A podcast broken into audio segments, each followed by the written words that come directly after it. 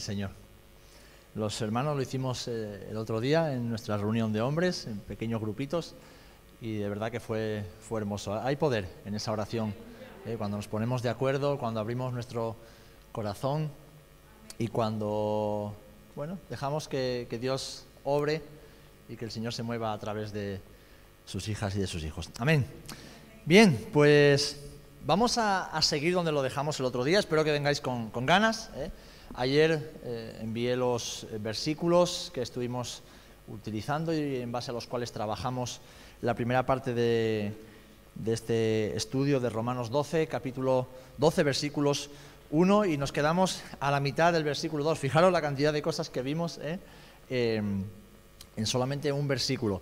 Eh, hoy voy a intentar condensarlo un poquito más porque, eh, bueno, hablándolo con, con Loide, fui consciente después de que di demasiada información en tan poco tiempo y no se trata de saturar nuestras mentes, sino de ir poquito a poco escudriñando la escritura y, y aprendiendo, ¿no? extrayendo de cada una de eh, las palabras del Señor a través del apóstol Pablo, todo aquello que necesitamos tú y yo como hijas e hijos de Dios, como creyentes, esas, eh, esas enseñanzas, esos mandamientos que Dios nos da y que nos permiten vivir la vida sobrenatural eh, que Jesús nos prometió. ¿Os acordáis qué era lo primero que teníamos que ofrecer al Señor? ¿Y qué? Nuestra vida. ¿Y qué? ¿La vieja o la nueva? ¿eh? la nueva vida. ¿eh? El Señor demanda de nosotros la nueva vida. ¿Por qué? Porque la vieja el Señor ya la echó en el fondo del mar y no tiene más memoria de ella. Eso ya no existe. ¿eh? Tenemos que presentarle al Señor esa nueva vida que Él ganó para cada uno de nosotros en la cruz del Gólgota, que nos ha regalado por su gracia y por su misericordia. Una vida diseñada para dar fruto, para tener éxito en Dios. ¿Vale? Estamos, para los que no vinisteis la semana pasada, en Romanos capítulo 12, versículos 1 y, 2. Y estábamos viendo que le entregamos esa nueva vida que el Señor nos ha eh, dado. Y una vez que le hemos entregado esa vida, el Señor nos dice que debemos no conformarnos y transformarnos. Sabemos que es Él quien nos transforma, pero el Señor, mm, que no nos trata como a robots ni a máquinas que reprograma y vuelve a programar, sino que obra en nosotros con sabiduría y con paciencia, colabora o quiere que colaboremos en esa obra de transformación y de regeneración. Lo primero que nos dice el versículo 2 de Romanos 12 es que no debemos conformarnos a este siglo, es decir, a la forma de pensar, de vivir, de actuar de este mundo, un mundo que está gobernado por quién? Por el príncipe del mundo. ¿Y quién es el príncipe del mundo? Satanás. Así que no podemos vivir conforme a la cultura cuando hablamos de cultura no es la cultura roteña, la cultura andaluza, nos referimos a la cultura mundana, ¿eh?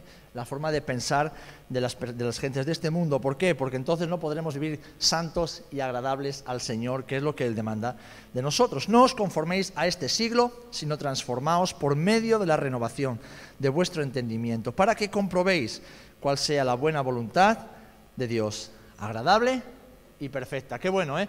La voluntad de Dios es buena, es agradable y es perfecta. Y estábamos hablando de que eh, conforme a Efesios capítulo 4, em, versículos del 22 al 24, que también lo estuvimos viendo, hemos aprendido del Señor que para vivir esa vida en transformación y no conformados, debemos, ¿qué? Despojarnos. Loide lo ilustró muy bien el domingo. ¿Eh? Una chaqueta, el viejo hombre, otra chaqueta, el nuevo hombre. Debemos, antes de vestirnos de lo nuevo cada día, debemos despojarnos de lo viejo. Yo creo que a nadie se le ocurre, voy a usar un ejemplo muy de andar por casa, a nadie se le ocurre en su sano juicio ponerse los calzoncillos limpios encima de los calzoncillos sucios. Espero que nadie haga eso, ¿verdad? Menuda cochinada. ¿Verdad? ¿A que habéis entendido la ilustración?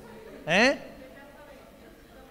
Bueno, he usado una ilustración que se usa con los niños para que entendamos bien lo que... Entonces, si tú no usas algo sucio, algo que está lleno de inmundicia, y te pones lo limpio encima, sino que te despojas de lo que está sucio, de lo que ya no sirve, y te vistes de lo nuevo. Nadie va a una boda con el traje del buzo de trabajar, de la obra. ¿Por qué? Porque eso que está sucio no es apto para presentarnos delante del rey. Entonces, en nuestra vida cristiana pasa exactamente igual. No nos podemos vestir del nuevo hombre si no nos despojamos antes del viejo hombre. Y el viejo hombre es nuestra vieja vida, esa vida que ya el Señor quitó de nosotros, ¿verdad? En el cielo tú y yo somos santos para Dios. A los ojos del Padre tú y yo somos santos, porque Él ya no nos ve por medio de los ojos del mundo, sino a través de los ojos de la gracia.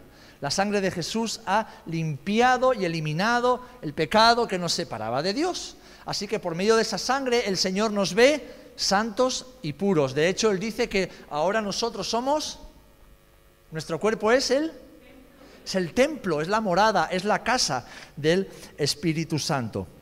Así que, como somos santos a los ojos de Dios y por medio del Espíritu Santo que mora en nosotros, Él nos ve santos porque nos diseñó para ser santos, Ahora tú y yo debemos renovar nuestra mente, renovar nuestra forma de pensar. Y como decíamos el otro día, aquí es donde muchas veces los creyentes fracasamos. ¿Por qué? Porque queremos vivir la nueva vida pero sin renunciar a la vieja. Queremos vestirnos del, nuevo hombre pero sin renunciar al viejo hombre. Queremos que lo viejo y lo nuevo convivan, cohabiten. Y eso es imposible. Porque lo puro y lo impuro no se pueden mezclar. No podemos pensar como Cristo y a la vez pensar como el mundo al mismo tiempo. Un incrédulo, alguien que no ha puesto su vida en Cristo y ha sido renovado y regenerado por, el Espíritu Santo, nunca podrá pensar como nosotros. Por eso Jesús, o sea, el apóstol Pablo dice, aunque es Jesús el Espíritu Santo el que le inspira, dice, ¿el Evangelio qué es? Es locura. Para un incrédulo, para un no creyente, para alguien de este mundo, el Evangelio es una locura. No lo pueden comprender. La razón no puede comprender el Evangelio. El Evangelio se abraza por la fe. Amén. Así que debemos despojarnos de lo viejo y abrazar lo nuevo. De hecho, el término transformados que usa Pablo en este eh, pasaje es, en griego, el, el sinónimo de transfigurados. ¿Os acordáis cuando Jesús fue transfigurado? Es decir, que cambia completamente de forma y viene del griego metamorfos. ¿Qué es una metamorfosis? Una transformación, o sea, una cosa se convierte en otra completamente distinta. ¿Qué animal muy conocido y muy bonito sufre la metamorfosis? ¿Cómo lo sabéis? Eh? ¿Habéis ido al cole? ¿Habéis estudiado biología y geología en el cole? Eh? Bien. La mariposa. ¿Y la mariposa antes de ser mariposa qué es? Como éramos tú y yo, un gusano. Pero pasamos por la tumba, ¿eh? Pasamos por ese momento de muerte a lo viejo y dejamos de ser gusanos inmundos y el Señor por su misericordia nos ha convertido en mariposas. Algo completamente nuevo, ya no somos gusanos. Por lo tanto, no podemos vivir ni pensar como gusanos. Porque los gusanos están diseñados para arrastrarse por el suelo, andar en las profundidades y comer porquería. Pero en cambio la mariposa está diseñada para volar, para alimentarse del néctar, del fruto de las plantas. ¿Por qué? Porque es un animal completamente distinto. Eso es lo que Pablo nos está diciendo. No podéis vivir la vida cristiana, no podemos vivir la vida nueva que Cristo nos ha regalado pensando como gusanos, sino pensando como lo nuevo que Dios ha hecho en vosotros. Amén. Y ahí es donde muchas veces fracasamos. ¿Por qué? ¿Por qué? Porque creemos que la vida cristiana es una vida mejor que la que teníamos antes de conocer a Cristo. Y no es así, porque en la práctica muchas veces tenemos más dificultades. La vida cristiana no es una vida mejor, es una vida distinta. ¿Por qué? Porque es una vida nueva. Es una vida completamente distinta. No tiene nada que ver con nuestra vida anterior. Porque es una vida vivida en la luz, cuando antes vivíamos en las tinieblas. Es una vida vivida en la gracia cuando antes estamos bajo la ira del Dios Santo. Es una vida vivida en la bendición de Dios cuando antes éramos maldición por causa del pecado. Es otra vida, es distinta. Nada tiene que ver. Así que cuando nacemos de nuevo, hermanos, somos transformados, somos metamorfoseados, somos transfigurados. ¿Por qué? Porque somos otra persona. Amén. Y eso es lo que el enemigo no quiere que tú y yo sepamos y que tú y yo seamos conscientes de ello y constantemente nos bombardea, ¿verdad? Con lo que éramos, con lo que hacíamos, con nuestra cultura, con lo que creíamos, con nuestros viejos eh, proyectos, estructuras, mentalidades, también nuestra propia concupiscencia y pecaminosidad que están ahí. Pero somos una nueva creación. Hemos recibido una nueva vida en el Espíritu y por lo tanto, ya que hemos sido renovados en el Espíritu y por medio del Espíritu, necesitamos una mente nueva, un nuevo nacimiento, una nueva vida, una nueva mente. Y es lo que Pablo nos está diciendo en este lugar. ¿Por qué? Porque además esa nueva mente, como eh, también os comentaba el otro día, es la que nos permite comprender la palabra de Dios. Muchos no comprenden la Biblia y da igual que lleven toda la vida en la iglesia, hayan estudiado años de teología, no comprenden la palabra porque su mente no está renovada. Tienen una mente carnal, una mente que todavía piensa bajo los viejos rudimentos incluso de la propia ley, su propia ley, su propia inteligencia, su propia sabiduría. Y no son alumbrados por el Espíritu Santo para entender qué es lo que el Señor nos está diciendo en su palabra.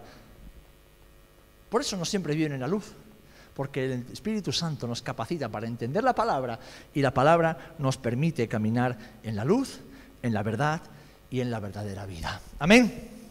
Así que hermanos, es necesario que en esa transformación nos desvistamos de lo viejo y abracemos lo nuevo. Amén.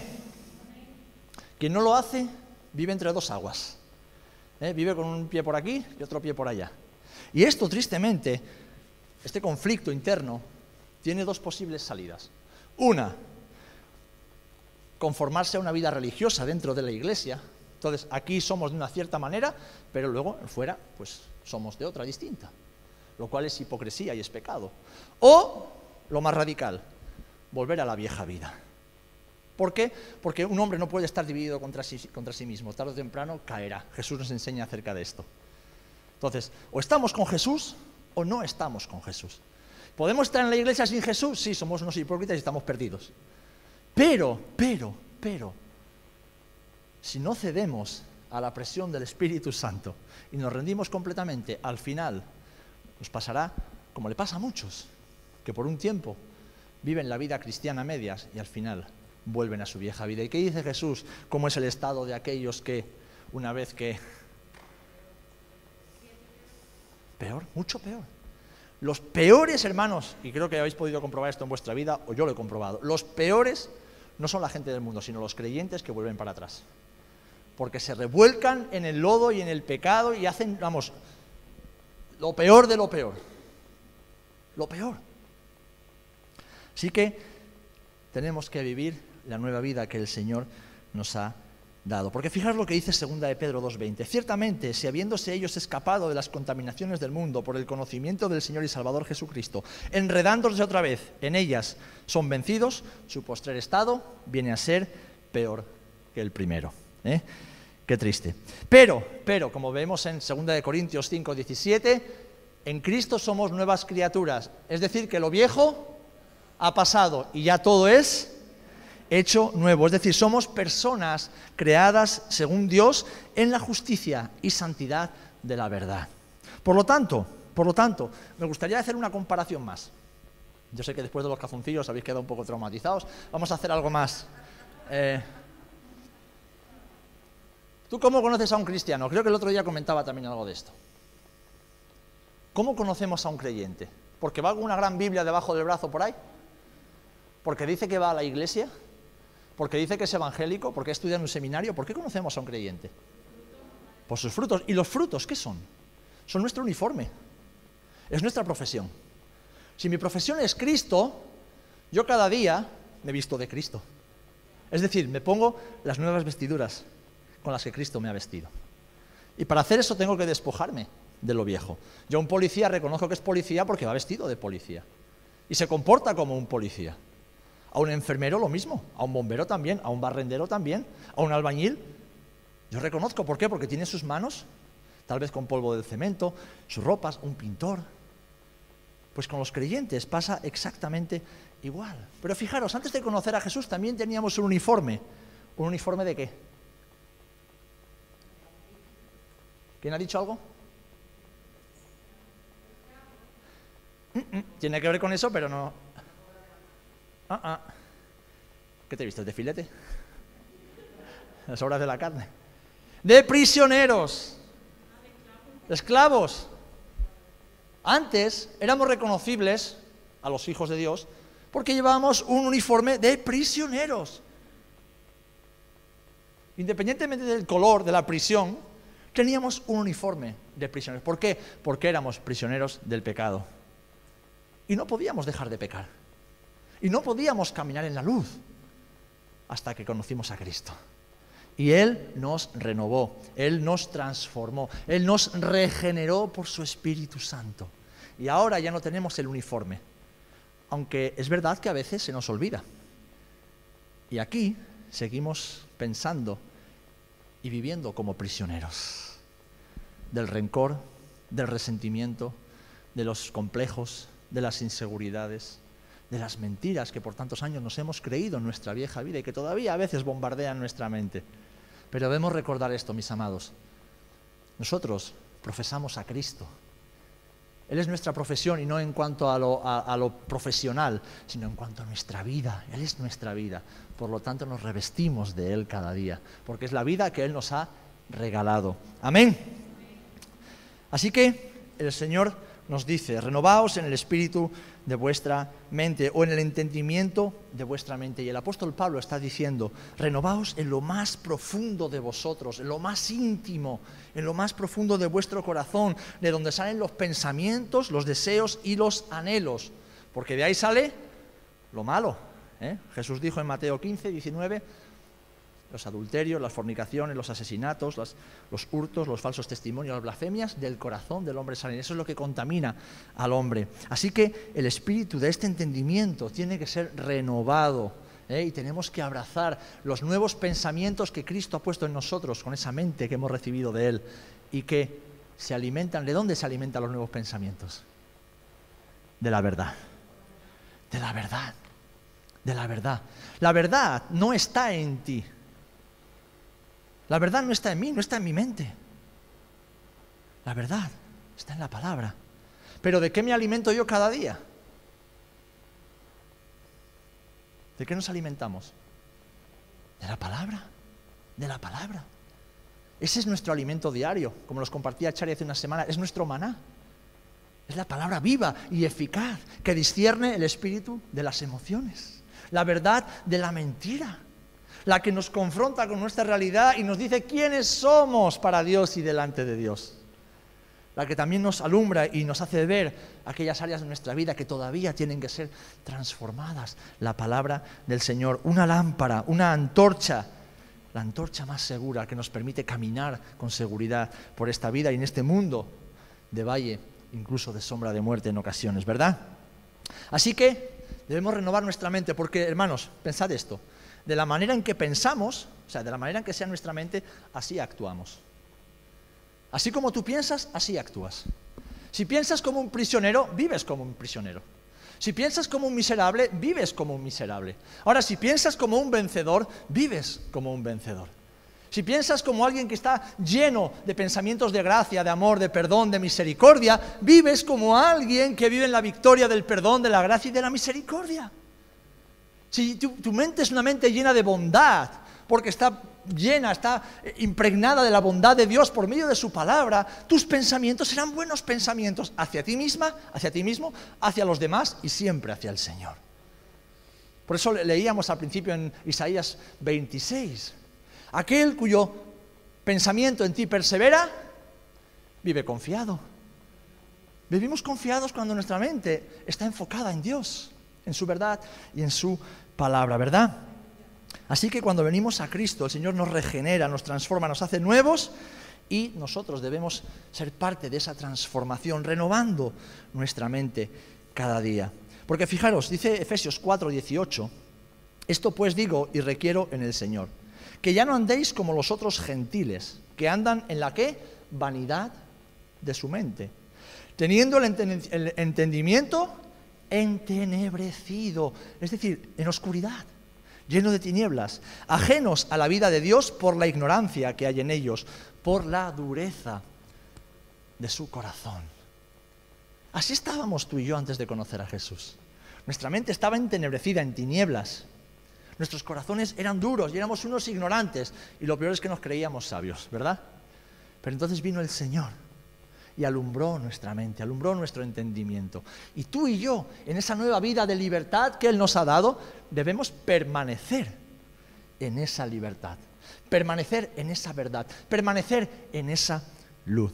Por eso Pablo dice, transformaos por medio de la renovación de vuestro entendimiento. Fijaros, este término que transformaos, que significa transfiguraos o metamorfoseaos, cambiar de forma de pensar, también en la forma en que lo usa Pablo en el griego, tiene una especie como de presente continuo, es decir, una continuidad. No es transformaos un día y ya está. Porque es verdad que tú un día fuiste transformada, transformado de un momento para otro, la santificación instantánea que el Espíritu Santo produjo en cada uno de los hijos de Dios. Un día estábamos muertos y al instante en que entregamos nuestra vida a Cristo, nos arrepentimos de nuestros pecados y lo confesamos como Señor y Salvador, estábamos vivos. Es un milagro que Dios hace de forma instantánea en aquellos que creen de corazón y confiesan con su boca. Pero no se quedó ahí la cosa, ¿verdad? Por eso Pablo, cuando dice transformaos, está diciendo literalmente permaneced e insistid siendo transformados. Es decir, no lo dejéis para un día y ya está. Ahí también fracasamos muchas veces los creyentes. Nos quedamos con un momento, con una experiencia, con una situación que Dios hace en nosotros y queremos construir nuestra vida cristiana en base a esa experiencia, a ese momento. No, ayer ya no existe. Mañana aún no ha llegado. ¿Qué tenemos? Hoy. Y hoy yo quiero, o yo determino, tú determinas ¿Qué vas a hacer mañana? Hoy yo determino cómo voy a pensar mañana. ¿Cómo? Renovando hoy mi mente. En base a la palabra y a la verdad de Dios. Lo que Pablo nos está transmitiendo es la idea de un proceso de continuidad. De continuidad. Y es un proceso que comienza el día de la conversión, el día de la salvación, y termina el día que cerramos nuestros ojos a esta vida o cuando el Señor venga y nos lleve con Él pero es un proceso de continuidad donde tenemos que perseverar. Nuestra mente tiene que ser transformada, renovada todos los días. O me pasa solo a mí, que hay días que pienso bien y estoy feliz y controlo mis pensamientos, y hay otros días que mi mente es un completo caos. Que todo lo veo difícil, todo lo veo complicado, todo el mundo me cae mal, ¿Eh? ¿Me pasa solo a mí? Nos pasa a todos. ¿Eh? Que hay días que leo la palabra y digo, wow, hoy me voy a comer el mundo, esta palabra es para mí. Y hay días que leo la palabra y digo yo, pero ¿esto qué es? Nos pasa a todos.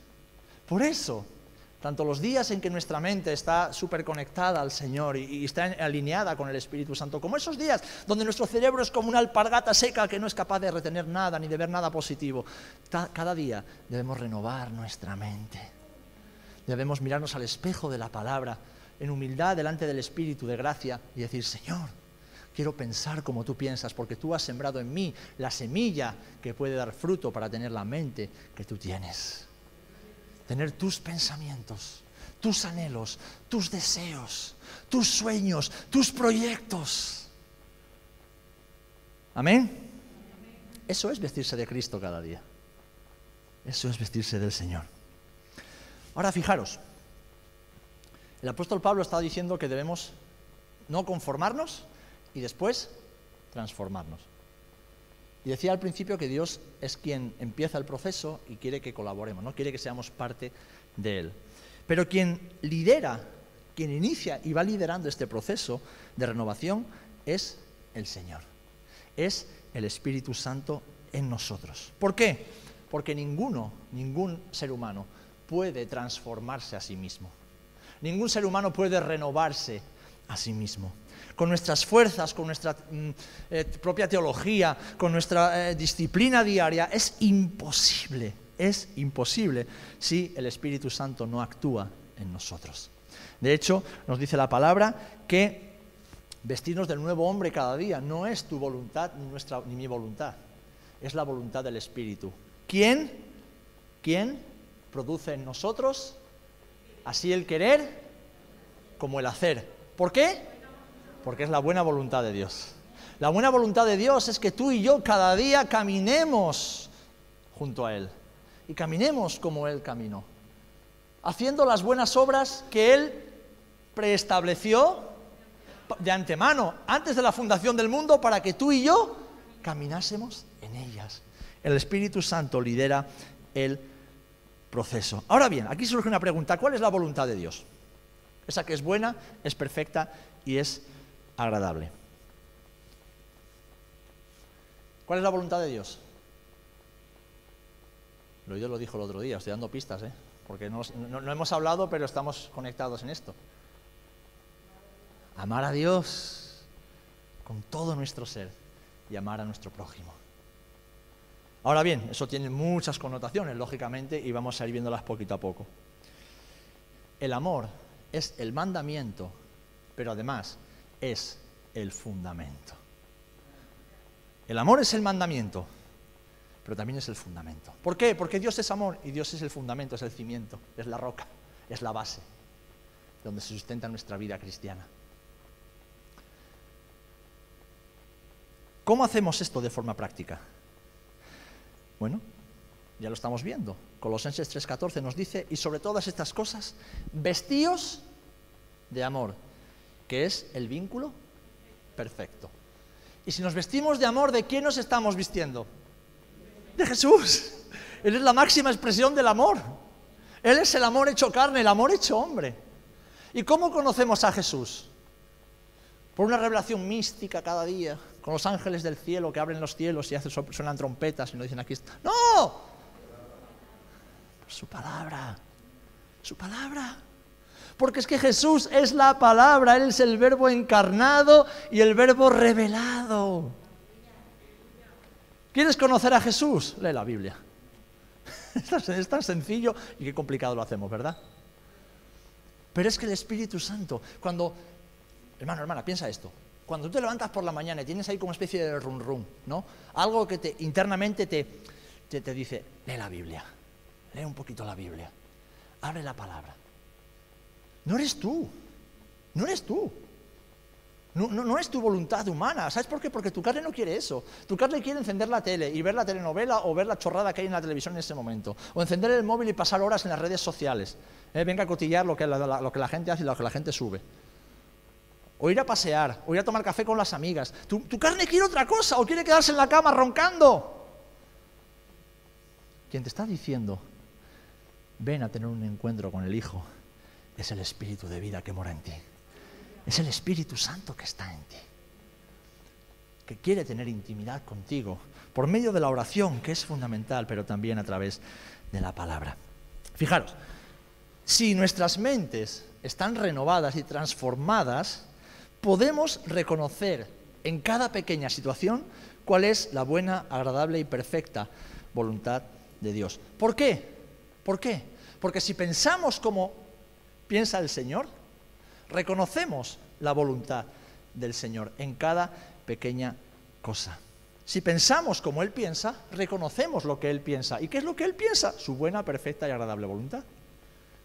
Pero para eso tenemos que estar familiarizados tenemos que estar acostumbrados a escuchar la voz del Espíritu Santo a través de la conciencia, a través de una, con una convicción interior, pero sobre todo a través de su palabra, que es infalible, que es la que nunca nos va a traicionar, a engañar o a confundir. Por eso cuando nuestro entendimiento, como decíamos antes, está entenebrecido, está en oscuridad y vive en desobediencia a Dios, no podemos discernir la voluntad de Dios. Muchas veces la gente me dice, pastor, pero ¿cómo puedo saber yo la voluntad de Dios? Digo, bueno, primero, ¿estás dispuesto a obedecerla? Hombre, sí. Sea cual sea. Hombre, no sé. Pues entonces, ¿cómo Dios te va a revelar su voluntad si tú no estás dispuesto a obedecerla? Dios no le da perlas a los cerdos. Dios no te da algo para que luego tú lo pisotees.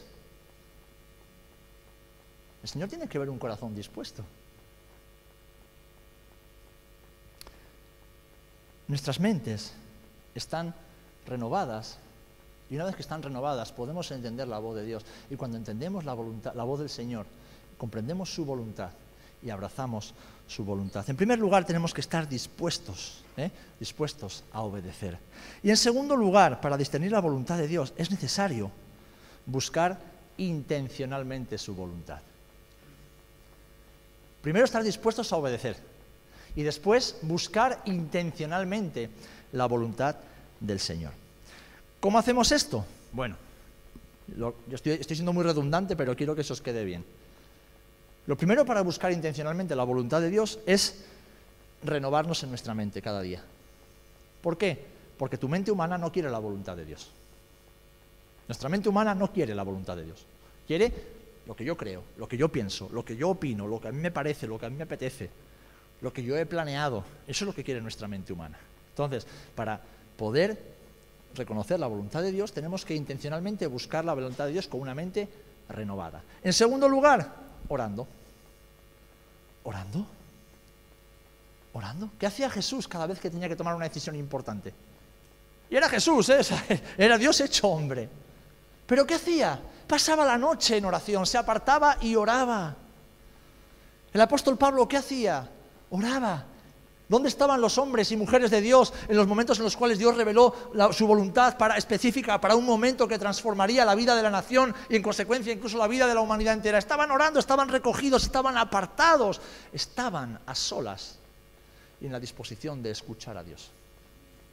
Orando, orando. Si no oras, si no pasas tiempo a solas con el maestro, no pretendas que el maestro te revele sus planes. No lo pretendas, no, seamos tan arrogantes ni tan presuntuosos. ¿Por qué Dios va a cambiar sus reglas solamente porque tú eres un hombre o una mujer del siglo XXI? Sus reglas siguen siendo las mismas. Que tú y yo seamos los listos del momento no quiere decir que Dios vaya a cambiar su forma de actuar. ¿Verdad?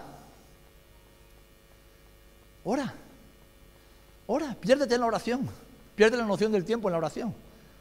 Es que tengo, mucho, tengo que trabajar mucho. Bueno, todos tenemos que trabajar mucho y, tal vez haya que quitarse horas de sueño, horas de móvil, horas de tele, horas de diversión. Renueva tu mente y busca intencionalmente la voluntad de Dios en oración. En segundo lugar, o sea, perdón, en tercer lugar, meditando y estudiando la palabra de Dios. Medita y estudia la palabra de Dios. No leas el devocional ese que te mandamos por la mañana, o lo escuchas y luego lees el versiculito o la palabra esta de la buena semilla. No, no, no, no, no, no, no, no. no. Sé intencional y aparta tiempo, o sea, minutos u horas de tu día, de cada día, para meditar y estudiar la palabra. Y si no sabes cómo hacerlo, llámame. Yo te oriento, yo te ayudo. Pero no vayas a YouTube y pongas al predicador que más te gusta para que él te diga lo que dice la Biblia. No, no, no, no, no. Eso no vale para escuchar la voluntad de Dios. El Señor a veces nos habla a través de esos medios, es verdad. Pero Él quiere tener una relación, o es que venimos del catolicismo y seguimos queriendo tener intermediarios entre Dios y nosotros. O esperar llegar al domingo y que la palabra del pastor o de la pastora una palabra profética te diga lo que tienes que hacer. No, hermanos. Tenemos la palabra profética más segura. Es la Biblia. Y es la Biblia. Amén. Otra forma u otro medio es escuchando el consejo de aquellos que viven en la voluntad de Dios. Escucha el consejo de aquellos que vivimos, que viven en la voluntad de Dios. Aquellos que intencionalmente llevamos años de nuestra vida, llevan años de, de, su vida buscando y viviendo en la voluntad de Dios. Escucha el consejo de esas personas. Porque la palabra nos enseña, lo veíamos en la reunión de hombres, que en la multitud de consejeros hay sabiduría, hay seguridad, hay victoria. Busca a Dios en oración, busca a Dios en su palabra, busca consejo. El hombre y la mujer que no se dejan aconsejar son hombres y mujeres cuya mente no ha sido renovada. Porque nuestra mente humana es independiente, es autosuficiente. ¿Eh? No quiere escuchar nada de nadie porque sabemos que nos pueden contradecir, pero una mente renovada es una mente que busca la sabiduría en Dios en primer lugar y luego en la gente de Dios también. Porque para eso somos un cuerpo. Y, por último, sometiéndonos a la voluntad de Dios y aceptándola en nuestras vidas. Déjame decirte esto y con esto concluyo eh, la parte de hoy. Una vez que tú, de forma intencional, decidas obedecer a Dios, sea lo que sea que el Señor te pide. y que vivas renovando tu mente cada día, orando al Señor cada día, estudiando y meditando en su palabra cada día, escuchando, pidiendo y escuchando el consejo de aquellos que te preceden y que te presiden, y sometiendo tu voluntad a la voluntad de Dios cada día, ten por seguro, ten por seguro que el Señor te irá mostrando su voluntad para tu vida. Ten por seguro, porque esta es la experiencia de los hombres y mujeres de la palabra. Y te pongo un ejemplo. Moisés. Moisés. ¿Tenía Moisés una relación íntima con Dios? Pero si creo que de los hombres que han pisado la tierra, creo que ningún hombre ha tenido una relación tan íntima y tan, tan maravillosa con el Señor. Que cuando bajaba del monte le brillaba la cara, tenía que ponerse un, velo porque espantaba a sus hermanos. Pero, ¿qué hizo Moisés cuando vino su suegro, que ni siquiera era israelita, sino que era madianita, pero era un hombre con experiencia? Y era sacerdote. ¿Qué hizo Moisés cuando su suegro le dijo, y dijo, Moisés, ¿qué estás haciendo? Te vas a matar tú y vas a echar a perder este pueblo. Tú no puedes con todo esto. ¿Estás loco? Delega. ¿Qué hizo Moisés? Yo soy el hombre de Dios. Dios me ha dado su vara para hacer prodigios y milagros. Yo he liberado a estos dos millones de personas. Yo soy el ungido. Ya Dios me ha hablado. ¿Quién eres tú, sacerdote de Madián? ¿Qué hizo Moisés? Mansedumbre. Escuchó el consejo y le fue bien a él y a Israel. Amén. Muchos creyentes no están seguros de cuál es la voluntad de Dios porque no desean someterse totalmente a esta voluntad. Pero hermanos, repito para concluir, Dios no revela su voluntad a quienes no están totalmente entregados y sometidos a Él antes de que el Señor nos muestre su voluntad. Y estamos en el versículo 2, esa voluntad que es buena, es perfecta y es agradable. El Señor tiene que escucharnos decir con sinceridad de corazón, Señor, haré lo que me pidas. Haré lo que me pidas. Entonces el Señor nos revelará su voluntad, buena, agradable y perfecta. Porque, ¿cómo amamos a Dios? antes que todas las cosas. ¿Cómo mostramos nuestro amor a Dios? ¿Cómo? ¿Cómo adoramos a Dios según el profeta Samuel? Obedeciendo. ¿Cómo mostramos nuestro amor a Dios? Obedeciéndolo. Obedeciéndolo en todo. Viviendo sujetos completamente a Él. Porque esa no es tu voluntad ni la mía, pero es la voluntad del Espíritu de vida y de gracia que mora en nosotros. Llevarnos a una vida de obediencia voluntaria. Porque eso es un sacrificio vivo. Señor, te ofrezco mi vida. No la vieja porque esa ya no existe, sino la nueva vida que tú me has dado, yo te la doy a ti porque viene de ti y es para ti. Te la ofrezco, Señor. Y mientras te la ofrezco, voy renovando mi mente cada día para vestirme de ese nuevo hombre, de esa nueva naturaleza, y que esa nueva naturaleza muestre el amor que tengo por ti con una obediencia sincera. Y entonces, mis amados, entonces entenderemos la voluntad de Dios. Porque su voluntad será nuestra voluntad también. Amén. ¿Alguna pregunta? ¿Algo queréis añadir? ¿Lo habéis entendido todo? ¿No habéis entendido nada? No, no porque no lo entendáis, sino porque a lo mejor yo no me he explicado bien. ¿eh? Pero espero que sí, ¿verdad? Pues vive como lo que eres, una nueva persona. ¿Eh? una mariposa que Dios ha creado. Bella, hermosa y diseñada para volar. Amén. Gloria al Señor.